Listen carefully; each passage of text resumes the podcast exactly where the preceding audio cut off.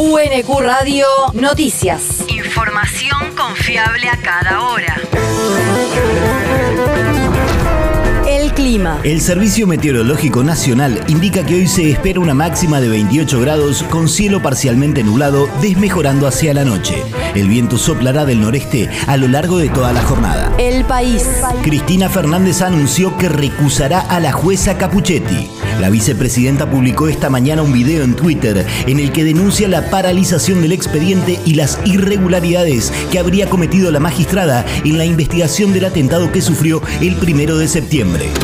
El 18 de agosto, 13 días antes del atentado, Milman presentó, cual moderno Nostradamus, un proyecto de declaración alertando que un iluminado podría realizar un posible ataque a la figura de Cristina. Uno de los confirmantes fue Francisco Sánchez, quien días antes había pedido pena de muerte a Cristina. El proyecto presentado finaliza con una sugestiva y antidemocrática frase. Sin Cristina hay peronismo. Sin peronismo sigue habiendo Argentina. Pese a todo esto y tratándose del hecho de violencia política más grave del retorno de la democracia, cuando aparecieron las primeras pruebas que involucran a la política con el ataque, la jueza Capuchetti paralizó y boicoteó la investigación. Es evidente que el Partido Judicial no quiere a Cristina como víctima, la quiere presa o muerta. He instruido a mis abogados a recusar a la jueza María Eugenia Capuchetti, señaló Cristina Fernández de Kirchner en un mensaje publicado en su cuenta oficial de Twitter, acompañado por un material audiovisual de más de tres minutos en el que se detallan las alternativas del caso, la posible vinculación de legisladores de Juntos por el Cambio y las irregularidades que, según la querella, cometió la magistrada en la investigación. La región. Kisilov propone crear nueva sección electoral.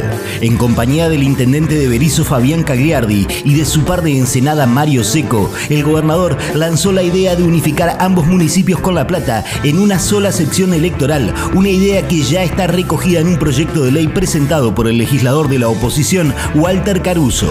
Tanto Berizo como Ensenada forman parte de la tercera sección electoral, pese a que geográficamente y culturalmente están más relacionados con la capital bonaerense, que en soledad forma una única sección, la octava o sección capital. El territorio. Jornada Federal de Asesoramiento Notarial Comunitario. Se realizará el próximo sábado 12 en 149 al 1400 de Verazategui, organizada por el Colegio de Escribanos de la Provincia de Buenos Aires y el Consejo Federal del Notariado Argentino. Brindarán asesoramiento sobre protección de la vivienda familiar, autorizaciones para conducir o a menores para viajar, uniones convivenciales y pactos de convivencia, donaciones y testamentos, compraventa de inmuebles, régimen patrimonial del matrimonio, sociedades y contratos, directivas anticipadas de salud, medidas de autoprotección y regularización dominial. El mundo. Biden quiere ir por un segundo mandato. En medio del escrutinio de las elecciones de medio término que se realizaron el martes, el presidente estadounidense afirmó ayer que esa es su intención, pero que la decisión la tomará recién el año que viene. Respecto a la posible candidatura que Donald Trump aseguró que anunciará la semana que viene, el mandatario norteamericano adelantó que utilizará todas las herramientas constitucionales para impedir que vuelva a ser presidente. La universidad. Innovación didáctica en el contexto de la pandemia. El próximo jueves 17 de noviembre, en la Universidad Nacional de Quilmes, se realizará la jornada de presentación de trabajos de las becas temáticas que se lanzaron en marzo de 2022, se desarrollaron durante ocho meses y fueron propuestas por la Secretaría Académica y la Secretaría de Investigación de la Universidad.